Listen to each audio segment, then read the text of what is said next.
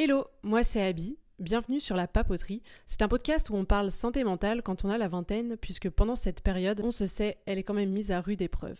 Avec ou sans invité, on va balayer de nombreux thèmes qui vont nous permettre en fait de mieux se sentir dans sa tête et dans ses baskets toute l'année pour appréhender justement cette vie qui nous attend.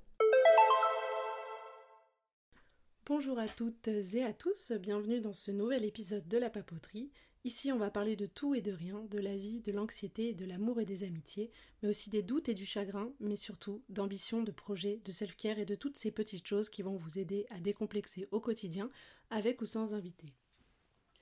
Avant de débuter, je vous invite à suivre la page du podcast sur Instagram, lapapoterie.podcast. N'hésitez surtout pas à m'envoyer un message privé pour me dire ce que vous avez pensé de l'épisode, réagir à chaud ou proposer de nouveaux thèmes à venir.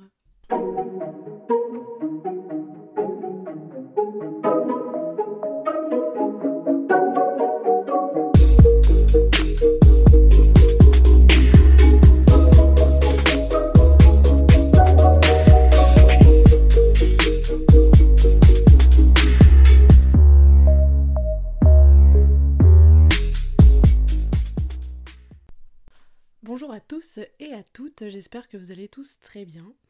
Pour commencer ce premier épisode de podcast, étant donné que la majorité d'entre vous ne me connaissent pas, je vais me présenter en dix petites anecdotes. Euh, je trouvais que ça servait à rien de faire euh, un espèce de CV, étant donné que j'ai pas fait un million de choses dans ma vie et que je ne suis personne. Eh bien, allons-y. Alors, pour commencer, j'ai déjà été serveuse et j'ai renversé un plateau de 5 gros spritz apérol sur un enfant de 5 ans. Oui. Quand j'étais petite, en primaire, dès que la maîtresse disait que j'avais tort, je pleurais tellement qu'on appelait mes parents leur disant de me faire consulter. Et ça, ça se passait à chaque rentrée. Pas parce que je pleurais qu'à la rentrée, hein, je pleurais toute l'année, hein, mais juste c'était un professeur différent donc il avait aucune idée de ce qui était en train de m'arriver. Ensuite, il faut savoir que je me ruine tous les mois dans des restaurants, des brunchs et des pâtisseries et des cafés hors de prix. C'est-à-dire que pour un brunch avec un toast à l'avocat du Saint-Mauré, euh, un jus d'orange de la région, ainsi qu'un muesli avec du fromage blanc, vous me dites c'est 30 euros, j'accepte. Pour moi, il n'y a pas de problème. Donc oui, je vis complètement au-dessus de mes moyens, on est tous d'accord. Je n'ai aucune, mais vraiment aucune culture musicale, vraiment. Un de mes snacks préférés quand je rentre chez moi et que j'ai faim, mais que j'ai pas envie de faire à manger, je coupe un je coupe un poivron rouge en deux et je le remplis de la moitié de la boîte de Saint-Mauré et je mange ça. Et je trouve ça incroyable. S'il vous plaît, ne me jugez pas. J'ai mis du temps à accepter les gens qui mangeaient du saucisson avec du chocolat. Vous pouvez m'accepter. Je déteste aller en boîte de nuit. J'ai travaillé euh, presque un an en tant que barmaid dans une boîte de nuit à Lyon. Euh, mais je déteste ça. Je déteste aller en boîte de nuit. Je trouve ça tellement angoissant. Vraiment. Euh, je déteste le comté.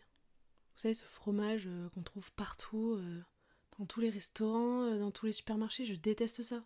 Je le sens direct quand j'en mange et ça me, donne la gerbe. Je ne mange pas de viande.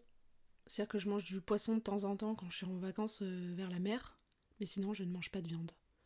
Sauf, je m'excuse d'avance, maman, ça m'est arrivé quelques fois. Quand je suis bourrée qu'à 4h du mat, il n'y a plus rien d'ouvert sauf les tacos, bah, je commande un tacos, cordon bleu, salade, tomate, oignon. Voilà. Je me confie aujourd'hui. Ensuite, dans mon téléphone, j'ai une liste très longue de raisons pour lesquelles ne pas avoir d'enfant. Elle est très longue, hein. vraiment j'ai peut-être 60 points, mais waouh, ça m'a plus j'en apprends tous les jours euh, comme quoi bah vous savez avec euh, le point du mari le fait que euh, le gamin il peut ressembler qu'à son père et même pas à vous alors que le gamin tu l'as porté 9 mois. Ça, ça va de symptômes pendant la grossesse à juste post accouchement non merci. Les enfants peut-être dans une autre vie. Et enfin encore une fois désolé maman j'ai déjà fait une marche arrière sur l'autoroute parce que j'avais loupé la sortie. Alors pour ma défense, euh, il faisait beau, il pleuvait pas, et j'ai fait 15 mètres après la sortie.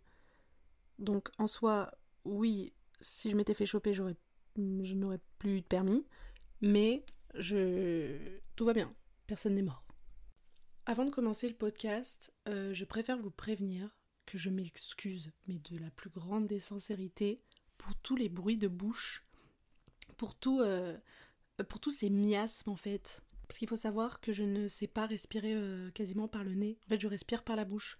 Donc, tout, on entend mon souffle, on entend mes bruits de bouche. c'est absolument dégueulasse, mais je ne peux pas faire autrement. Donc, s'il y a des gens qui sont phobiques de ça, je vous invite à changer de, de podcast. Vraiment.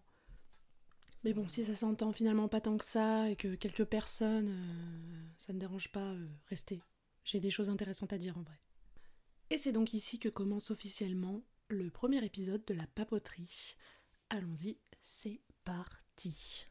J'ai choisi euh, la crise du quart de vie ou crise de la vingtaine parce que c'est un sujet qui me tient particulièrement à cœur étant donné que oui, mesdames et messieurs, je l'ai vécu et je continue à de le vivre. Donc on va commencer par une petite euh, définition Wikipédia, histoire d'introduire le sujet, étant donné que je ne suis professionnelle de rien du tout, je ne suis ni psychologue, ni psychiatre, ni quoi que ce soit.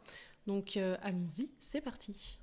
La crise du quart de vie ou, la crise de la vingtaine, c'est un terme utilisé pour caractériser la période de la vie suivant immédiatement les changements importants de l'adolescence, qui sont situés habituellement entre 21 et 29 ans. Ce terme a été choisi par analogie avec la crise du milieu de vie ou crise de la quarantaine. Il est aujourd'hui reconnu par de nombreux thérapeutes et professionnels de la santé mentale. Parce que oui, pour ceux qui ne l'ont pas compris, euh, on va beaucoup parler de santé mentale, que ce soit dans cet épisode ou dans ce podcast. Donc, euh, je vais commencer par euh, vous donner ma vision de la vingtaine avant d'avoir 20 ans. Donc, quand j'étais petite, comme sûrement beaucoup d'autres, je me disais, de toute façon, quand j'aurai 20 ans, je serai mariée, j'aurai 4 gamins, un golden retriever et peut-être 6 baraques dans le monde. Spoiler alerte, pas du tout. Euh, j'ai ni la thune, ni le mari, ni les enfants, ni le golden. Mais euh, on y croit, sauf pour les enfants, s'il vous plaît, pas de ça. Donc ensuite, euh, je suis rentrée au collège.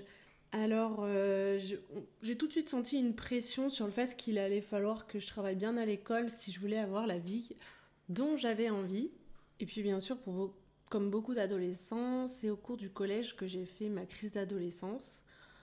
Donc euh, ouais, j'ai l'impression qu'il y a une crise toutes les dizaines, mais bon, euh, flemme un peu.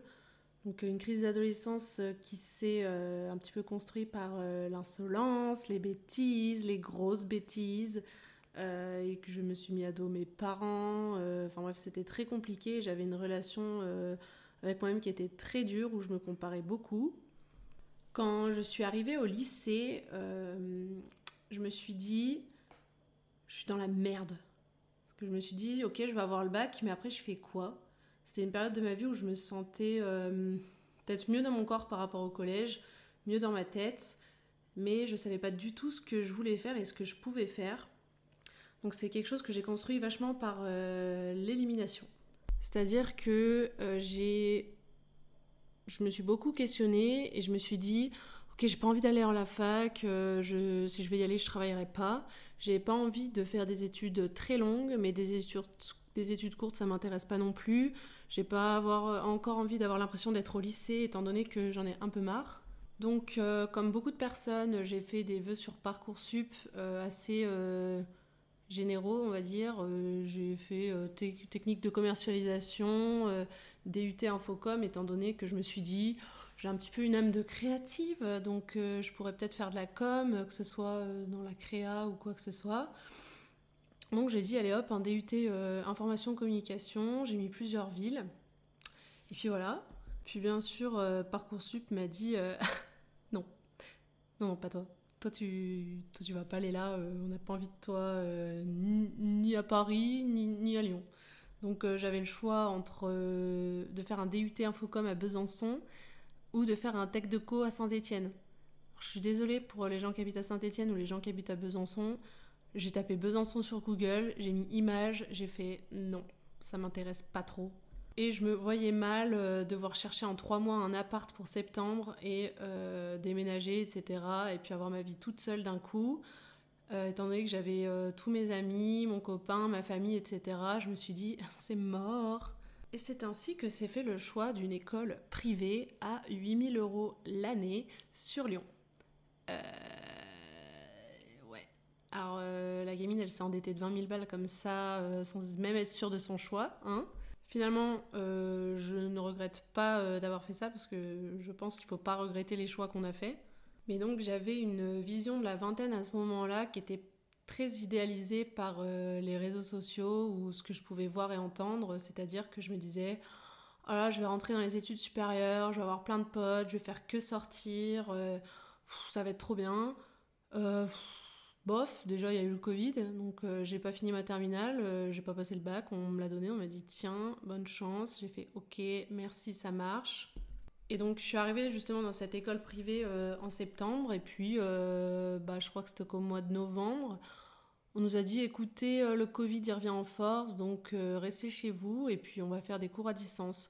Donc c'est-à-dire que j'ai même pas eu le temps de bien m'entendre avec quelques personnes que direct, euh, dans... j'avais encore une petite classe, on devait être 30, mais euh, directement on a été mis euh, en distance, donc ma vie sociale s'est retrouvée à zéro, littéralement zéro. Puis après, bien sûr, ça, ça, a recommencé, hein. ma vie sociale a recommencé quand on est sorti du Covid, mais bon, je pense que ça a énormément joué sur la personnalité que j'ai maintenant.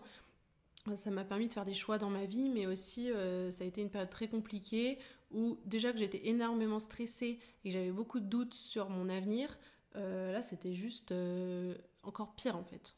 Donc en discutant avec pas mal de gens, euh, en lisant un petit peu des articles, parce que oui, dans, sachez que si vous faites une école de com à 8000 euros l'année, on va vous apprendre à faire des recherches sur Internet, à faire de la veille. Alors je remercie tous mes professeurs qui m'ont aidé à faire ceci pour ce podcast. Donc je mets ça en application. Donc j'ai dégagé plusieurs points justement sur cette crise de la vingtaine euh, et ce qui va la caractériser. Donc euh, allons-y, c'est parti, on va commencer par le premier point. Donc j'ai trouvé en fait le sentiment de ne pas être suffisamment bon.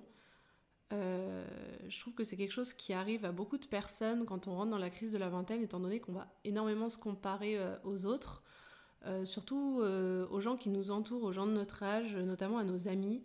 Parce que vous avez toujours, on connaît tous euh, quelqu'un euh, dans notre entourage euh, depuis qu'il a 3 ans et demi qui allait amener son chat chez le vétérinaire, il veut être veto, il a fait tous ses choix de vie en fonction de ça, il va y arriver, ses études, etc., ça lui plaît, sa vie elle est toute tracée depuis qu'il a 10 ans.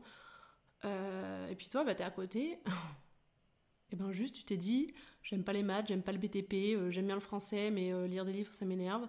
Bah tu, tu sais juste pas en fait. Donc ça dépend aussi d'un système scolaire qui t'a pas préparé à rentrer justement dans cette vie active où tu as passé 15 ans à l'école, mais tu sais pas de quoi tu es capable. Tu sais juste euh, résoudre des équations, euh, situer l'Inde sur une carte, mais euh, en soi, ça s'arrête là. Aucun enfant en sortant du, du, système scolaire français de base se connaît parfaitement, peut parler de lui pendant 10 minutes, de ses capacités, de ce qu'il aime, de ses passions, étant donné que euh, le système n'apprend pas aux enfants à se découvrir et à se découvrir des passions. Donc, en bref, si tu sais ce que tu veux faire, t'as de la chance. Si tu sais pas, eh ben bonne chance. Donc euh, là, beaucoup d'étudiants euh, sont perdus et on reconnaît notamment, par des chiffres, hein, il y a énormément d'étudiants qui savent pas ce qu'ils veulent faire. Ils font une année à la fac, ils abandonnent au bout de trois mois et euh, après, c'est des questionnements sur euh, est-ce que je fais une année de césure, est-ce que je pars voyager, qu'est-ce que je fais, est-ce que je fais une formation euh, assez générale, est-ce que justement, comme moi, je pars en privé parce que j'ai pas ce que je souhaite sur Parcoursup? Il y a une énorme pression, je trouve aussi, du côté des proches. Je pense qu'on l'a tous énormément vécu, ou du moins presque, à différentes échelles, bien sûr, mais le fait que les proches vont mettre une pression par rapport au choix d'études. Enfin, moi, je sais que euh, je l'ai ressenti comme ça, qu'il fallait absolument que je trouve un secteur d'activité qui me permettrait de bien vivre par la suite, parce qu'il fallait que je regarde, que je m'intéresse au métier, que oui, l'artisanat, ça recrute. Euh, voilà, euh, tu veux faire du dessin, ben ouais, non, mais le dessin, bah, si t'es pas excellent, ben tu feras rien. Ce qui bien sûr est faux, hein, il faut se faire son propre avis sur les choses et pas toujours écouter nos proches. Mais donc à côté de ça, donc il faut rentrer euh, dans un secteur d'activité qui recrute parce que si c'est un marché bouché, ben ça sert à rien. Surtout si tu si investis 10 000 euros par an euh, pour une formation qui, ça se trouve, tu vas te retrouver à 1003 euh, à bac plus 5 en sortant de ta formation et en fait tu auras tellement investi pour finalement gagner un tout petit peu plus qu'un SMIC. Et je trouve que justement ça met une pression déjà qu'en tant que que lycéens et lycéennes, on se met une pression énorme vis-à-vis de nous-mêmes on se compare beaucoup aux autres, pas uniquement sur le plan physique, hein, mais sur le fait qu'on se rend compte qu'on n'a pas tous les mêmes chances dans la vie, qu'on n'a pas tous la même chance de réussir, qu'on n'a pas tous les mêmes chances d'accès à l'éducation ou quoi que ce soit. Donc c'est quand même très compliqué. Ensuite, je trouve qu'on a. Euh, ouais, je, passe au point 2 là, sans transition, c'est pas grave. Il y a une énorme frustration par rapport euh, aux relations, au monde du travail. Quand on, justement, euh, quand on est dans la vingtaine, on va faire nos premières expériences sur le marché du travail, que ce soit dans des jobs étudiants, dans des stages ou quoi que ce soit d'autre. Et je trouve qu'il y a une déception telle, enfin, je sais que ça a été mon cas, j'ai commencé à travailler quand j'avais 16 ans, donc euh, je faisais de, l'entretien de locaux dans des restaurants très réputés euh, sur Lyon. Euh, je me faisais traiter comme une merde, on peut le dire, où vraiment j'avais 16 ans, j'essayais juste de me faire un petit peu d'argent pour financer mes sorties. Et à côté de ça, j'avais des adultes qui me traitaient comme une merde et qui vraiment me toisaient de haut en bas parce que j'étais femme de ménage, quoi. Enfin, c'est gravissime. C'est aussi euh, à partir de ces moments-là que je me suis rendu compte à quel point le monde est méchant. Puis après, je me suis fait d'autres expériences euh, dans la restauration, toujours en job étudiant, où en fait on se rend compte que euh, on nous promet monts et merveilles, mais que ça n'arrivera pas. Donc on se retrouve aussi face à des patrons, à des responsables qui ne respectent pas leur engagement, qui voilà peuvent être quand même vachement problématiques.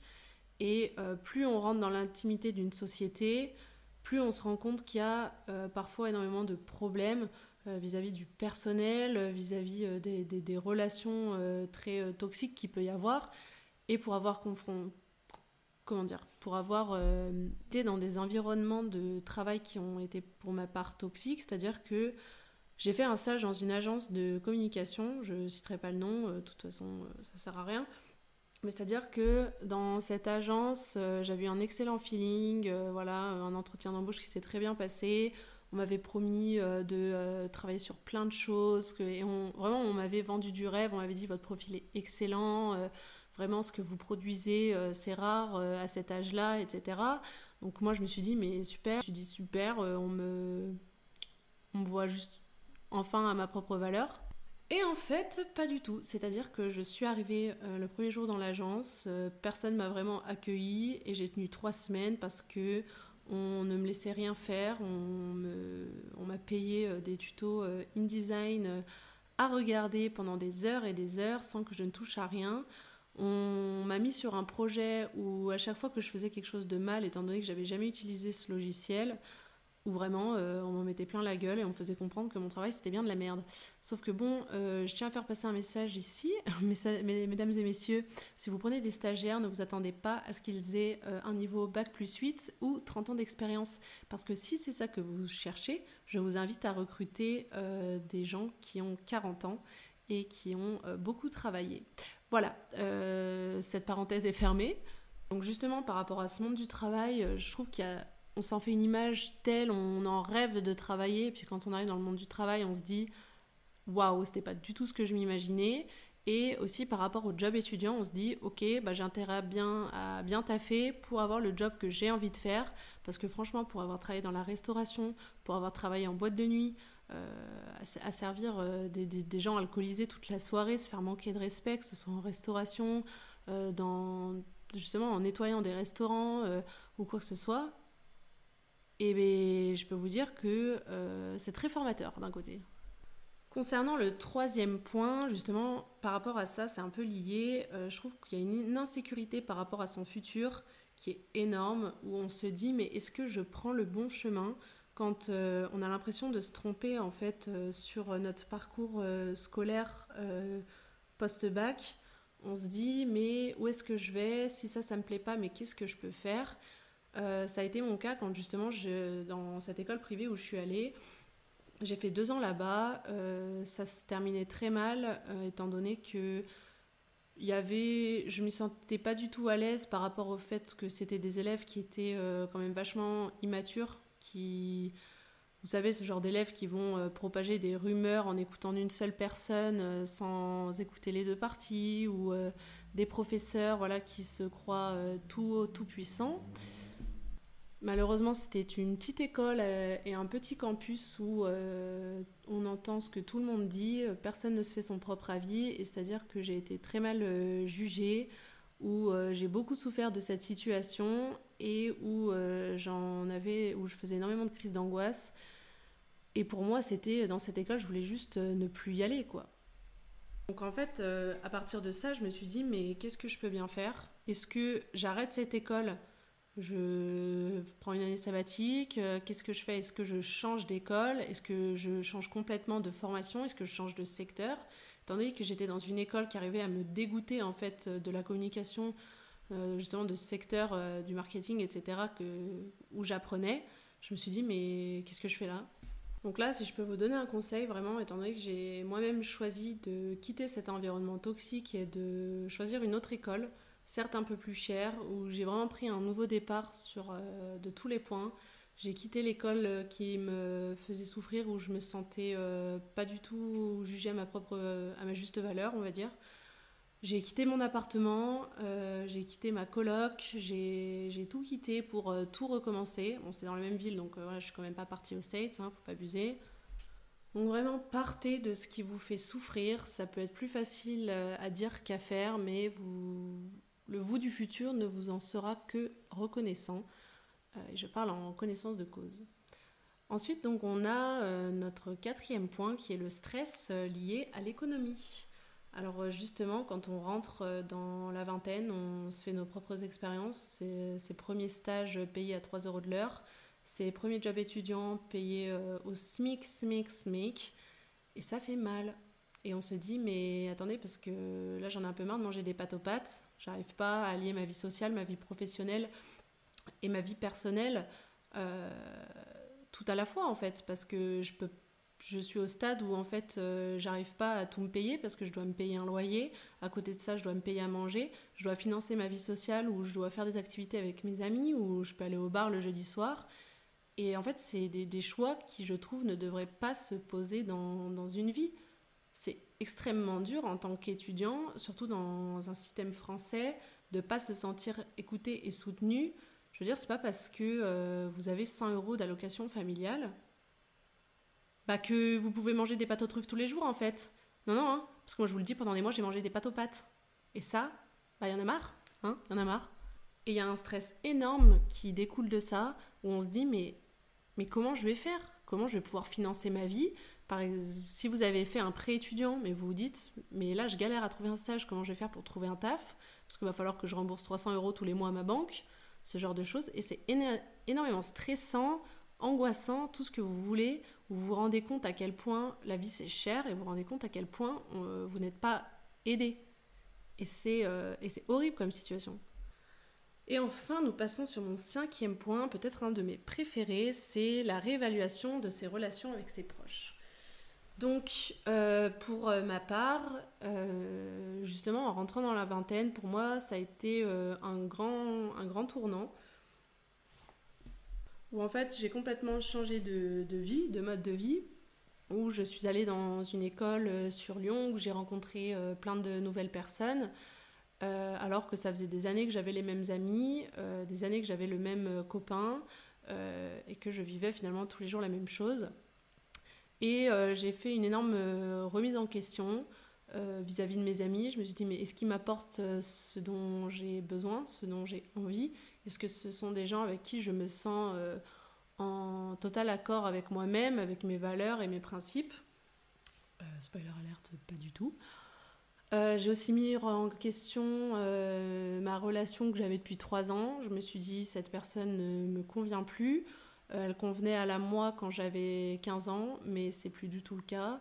Donc euh, je me suis dit, c'est le moment de me privilégier moi-même. Ça a été une décision très dure à prendre, mais je l'ai prise pour moi parce que je savais que je me sentais plus à l'aise dans cette relation où finalement j'y étais par habitude et plus par, euh, par amour en fait. Donc j'ai décidé d'en partir et finalement c'est peut-être une des meilleures décisions que j'ai prises de ma vie puisque c'était une des premières fois que justement je sortais de ma zone de confort et que je me privilégiais euh, moi-même. Mais je pense aussi que la vingtaine c'est la période où on remet en question ses relations familiales, où on se rend compte, où finalement on se rend compte que euh, bah, notre famille n'a pas toujours raison, que notre famille, euh, on n'a pas forcément à être d'accord avec eux, et qu'il y a des comportements qui peuvent être problématiques et qui ne sont pas du tout en accord avec euh, ce qu'on cherche et ce dont on a besoin.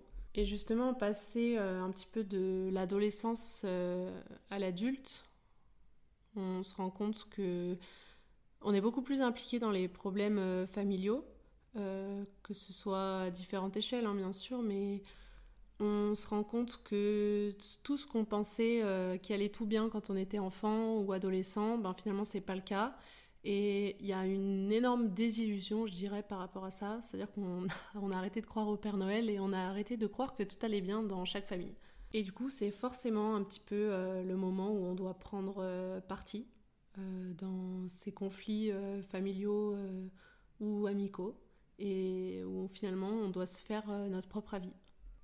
Et c'est aussi par rapport euh, au domaine amical. Je veux dire, quand on passe dans la vingtaine, on se rend compte que ceux qu'on pensait être nos amis, finalement, ne le sont peut-être pas tellement. Et on se rend compte que chacun avance à son rythme, chacun euh, fait un petit peu son bout de chemin, mais qu'on va pas tous au même rythme, et qu'on se rend compte que on a des besoins et des envies et des attentes finalement envers les autres, même si c'est nos amis et qui, je pense, il faut être en accord avec ça pour euh, avoir des amitiés saines.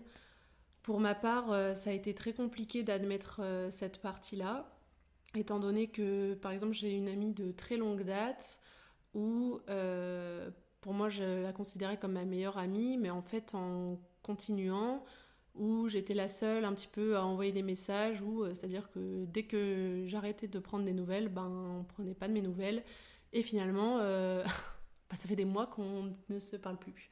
Voilà. Et donc, euh, moi, c'est pas du tout ma vision euh, de l'amitié. Et euh, j'ai pas envie de me battre ou de me sentir délaissée ou qu'on n'est pas là pour moi, étant donné que c'est pas du tout dans mes valeurs et que pour moi, j'ai besoin que mes amis soient là pour moi et j'ai besoin d'être là pour eux. Et ça passe pas par se parler une fois par an. Après, bien sûr, euh, tout dépend de la vision de chacun. Hein. Je dis pas que tout le monde doit avoir cette vision de l'amitié, pas du tout. Mais pour euh, ma part, c'est celle-là. Et c'est aussi une période dans la vingtaine où on se rend compte que euh, on va plus chercher de la qualité à la quantité. C'est-à-dire que on va arrêter les relations peut-être futiles, des relations soi-disant amicales qui finalement ne nous apportent rien, ou peut-être plus de la toxicité d'autres choses pour ma part, j'ai connu une personne qui pensait, enfin, qui se disait être mon amie, mais qui était très toxique, très possessive, etc. Enfin, j'avais pas voir d'autres gens. Si elle s'entendait pas avec une personne, je n'avais pas le droit de voir cette personne. bref, c'est parti dans des proportions énormes euh, et qui vraiment euh, m'ont procuré tellement d'angoisse que c'en est vraiment flippant. Et sans tomber forcément dans les extrêmes, il y a aussi les relations où, par exemple, euh, vous avez une amie qui, par exemple, vous envoie un message euh, une fois tous les mois ou euh, une fois tous les six mois. Ah salut les filles, faut trop qu'on se voit, j'ai trop de trucs à vous raconter. Mais c'est-à-dire que quand vous vous voyez, cette personne ne va parler que d'elle. C'est moi, moi, moi, je, je, je, et vous, vous n'existez pas. Et donc on se rend compte vachement dans la vingtaine que euh, les relations à sens unique, ben c'est plus ce qu'on cherche et qu'on n'en veut plus. Et donc on apprend à y faire une croix mais c'est un travail qui est assez dur et qui peut prendre plusieurs années et qui, je pense, euh, ne disparaît jamais vraiment. Et le tri dans ces relations, c'est quelque chose d'hyper important euh, pour moi et qui, je pense, euh, devrait être fait par chacun, que ce soit dans le domaine familial, amical, amoureux, etc. Il faut savoir se remettre en question et aussi se connaître et connaître un peu les besoins qu'on a et les attentes qu'on a envers les autres. Mais aussi justement ce qu'on souhaite finalement. Enfin bref, je pense que euh, il faut un petit peu admettre qu'on traverse une crise existentielle. peu importe le moment où ça arrive, je pense qu'il faut savoir mettre des mots sur ce qu'on ressent. Donc il faut un petit peu apprendre à mieux connaître ses sentiments, ce qu'on ressent et justement se sentir valide de ressentir ça mais aussi de trouver une solution, c'est-à-dire qu'une situation vous rend triste, elle n'a pas à vous rendre triste. C'est bien sûr euh, la vie, euh, c'est des hauts et c'est des bas, mais il faut pas que ce soit trop de bas, surtout si c'est sur un sujet en particulier. Si quelqu'un vous rend plus triste qu'heureux, si c'est un ami, c'est pas normal. Si c'est votre amoureux, encore moins, ou votre amoureuse. Donc vraiment, il faut savoir justement remettre ça en question. Mais donc je pense aussi qu'il ne faut pas regretter toutes ces ruptures, qu'elles soient amicales ou amoureuses. Je pense que c'est des choses qu'on qui finalement euh, vont nous faire du bien, peut-être inconsciemment, où on se rend compte que bah, dans nos prochaines relations, on va privilégier peut-être ça plutôt qu'autre chose, qu'on va se placer en priorité et que ce ne seront pas les mêmes choses qu'on va accepter et qu'on définit finalement nos propres limites. Et donc pour ça, je pense qu'il faut vraiment euh, être clair sur ses valeurs et ses priorités, étant donné que c'est peut-être égoïste que je vais dire, mais il faut penser à vous dans votre vie parce que euh, vous êtes la seule personne qui vous accompagnera jusqu'à la fin. Et c'est votre corps, c'est votre vie, et vous devez vous privilégier vous. Vous ne devez pas faire vos choix euh, en prenant les autres en question finalement. Bon, bien sûr, hein, tout dépend euh, du choix à faire, mais il faut toujours vous privilégier vous, parce que vous êtes la personne la plus importante. Bien sûr, je vous conseille de faire un point sur vos relations, quelle qu'elle soit, hein, euh, que ce soit la famille, les amis, euh, il faut vraiment euh, comprendre le type de relation que vous voulez développer et comprendre les relations où vous vous accrochez peut-être par habitude ou par confort mais qui ne vous servent pas ou qui vous soutiennent pas. Enfin, c'est un petit aparté, mais sachez que que vous ayez 20 ans ou que vous en ayez 25, vous avez le droit d'être fatigué euh, ça, c'est quelque chose que j'ai énormément ressenti, qu'on m'a beaucoup reproché, le fait d'être fatigué, de dormir et de ne rien faire.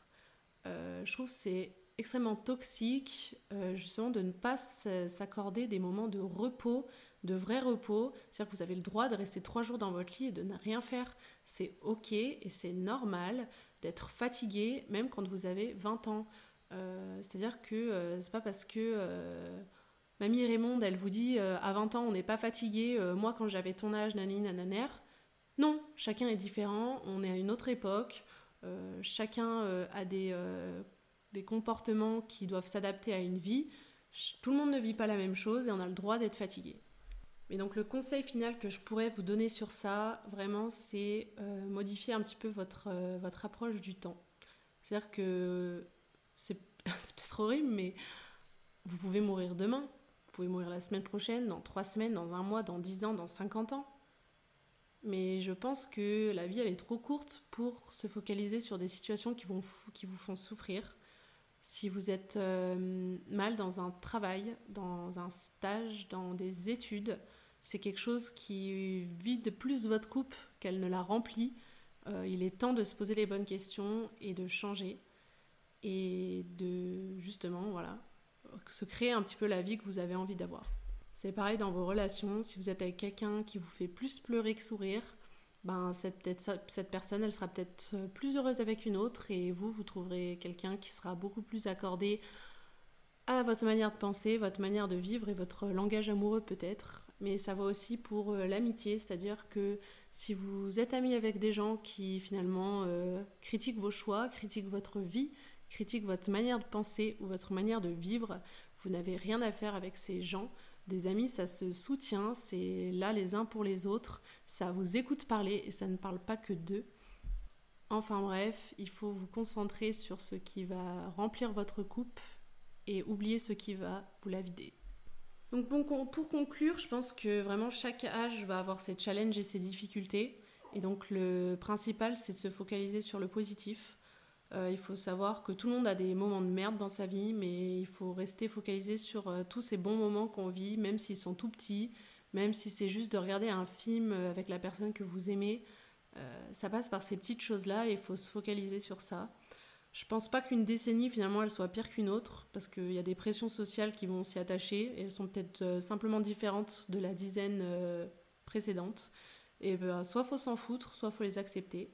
Donc personnellement, j'ai fait le choix de mener ma vie euh, un peu comme je l'entends et ce que pensent les autres, ça va pas m'affecter et je le vis très bien comme ça. Donc faites-vous davantage confiance et observez euh, beaucoup plus la vie euh, du bon côté. J'espère sincèrement que ce premier épisode vous aura plu. Pour ma part, j'ai certes adoré parler solo face à un micro qui m'a coûté un rein, oui. Mais aussi j'ai hâte d'avoir vos retours sur Instagram ou peu importe la manière dont vous me contactez. Je serais très heureuse de vous entendre, mais aussi que vous me partagiez vos expériences, et vos avis sur toutes les questions qu'on a abordées. Surtout, n'hésitez pas, les DM sont grands ouverts et je vous y attends. Puis je vous dis à très vite pour un prochain épisode. Merci d'avoir écouté cet épisode jusqu'à la fin. Vous pouvez me retrouver sur Insta at lapapoterie.podcast ou sur mon perso at abigailpr pour me dire ce que tu as pensé de l'épisode, échanger ou donner des idées pour les prochains épisodes. Et si ça t'a plu, n'oublie surtout pas de noter le podcast et de partager l'épisode avec quelqu'un qui aurait besoin d'entendre tout ce qu'on a dit. On se retrouve très bientôt pour un nouvel épisode et d'ici là, prends bien soin de toi.